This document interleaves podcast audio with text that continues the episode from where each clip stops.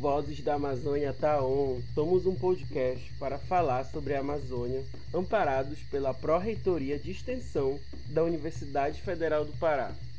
E nesse episódio eu vou falar um pouco sobre a possibilidade da próxima pandemia sair daqui da Amazônia. Eu sou o Danilo Sena e estamos on. Você está ouvindo podcast Vozes da Amazônia. A próxima vez que o mundo parar por conta de uma pandemia, o vírus sair da Amazônia?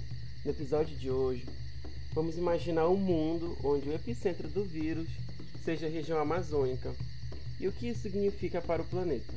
A palavra pandemia vem do grego pandemias e significa todo o povo. E é quando sai de uma região e atinge todo o planeta, como o vírus da Covid-19. As pandemias surgiram aproximadamente a cada 20 anos ao longo dos últimos 150 anos. E a Amazônia tem características como alta diversidade de animais selvagens que são hospedeiros de vírus, e com as taxas crescentes de desmatamento, são comuns pontos de acesso para futuras doenças emergentes. Há dois anos atrás, a OMS, a Organização Mundial da Saúde, anunciou ao mundo sobre a pandemia da Covid-19, que possivelmente um animal infectado, que é chamado de hospedeiro intermediário, então teve o contato com um humano e esse animal infectado, e havendo assim a transmissão. E hoje eu vou falar um pouco sobre a possibilidade da próxima pandemia sair daqui da Amazônia. E vale ressaltar que as pandemias são causadas por vírus que são transmitidos a humanos por hospedeiros intermediários, como aves, roedores, animais selvagens, morcegos. E um dos fatores que podem viabilizar essa situação é a degradação da Amazônia, o desmatamento, o tráfico de animais silvestres. A gente fala, ah, como isso tem relação com a pandemia? Vamos lá. A Amazônia está sendo degradada a todo instante. E a transmissão de patógenos depende não apenas do aumento da taxa de contato entre animais selvagens e humanos, mas também da abundância de hospedeiros selvagens que são potencialmente infectados. E isso significa que, com o avanço do desmatamento e o deslocamento da vida selvagem para áreas urbanas, podem desencadear novas infecções e, consequentemente, novas mutações de vírus.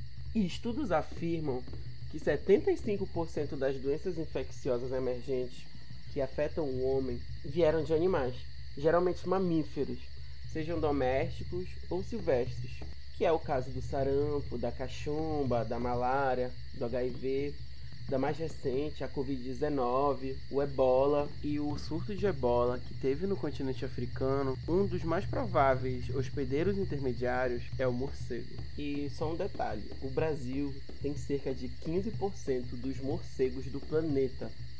E grande parte dessa riqueza biológica está presente aqui na Amazônia. E vale destacar que os morcegos foram o reservatório selvagem associado com a emergência de muitas viroses mortais em outros lugares. A Amazônia continua sendo a região menos estudada do mundo quanto à prevalência de patógenos em animais selvagens.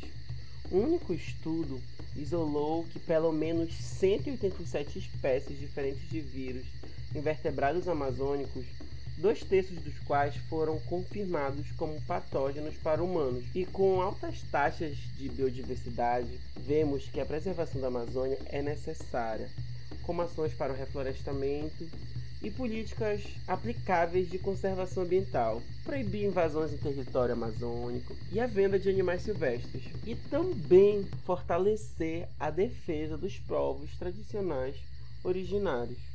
Então fica aí uma pergunta reflexiva sobre todo esse assunto. As tendências atuais de desmatamento farão a Amazônia o próximo epicentro de novas doenças infecciosas emergentes? Chegamos ao fim de mais um episódio. Muito obrigado por nos ouvir. Curta, compartilhe e siga o Vozes da Amazônia no Instagram e no Spotify. Semana que vem estamos de volta. Até mais. Thank you.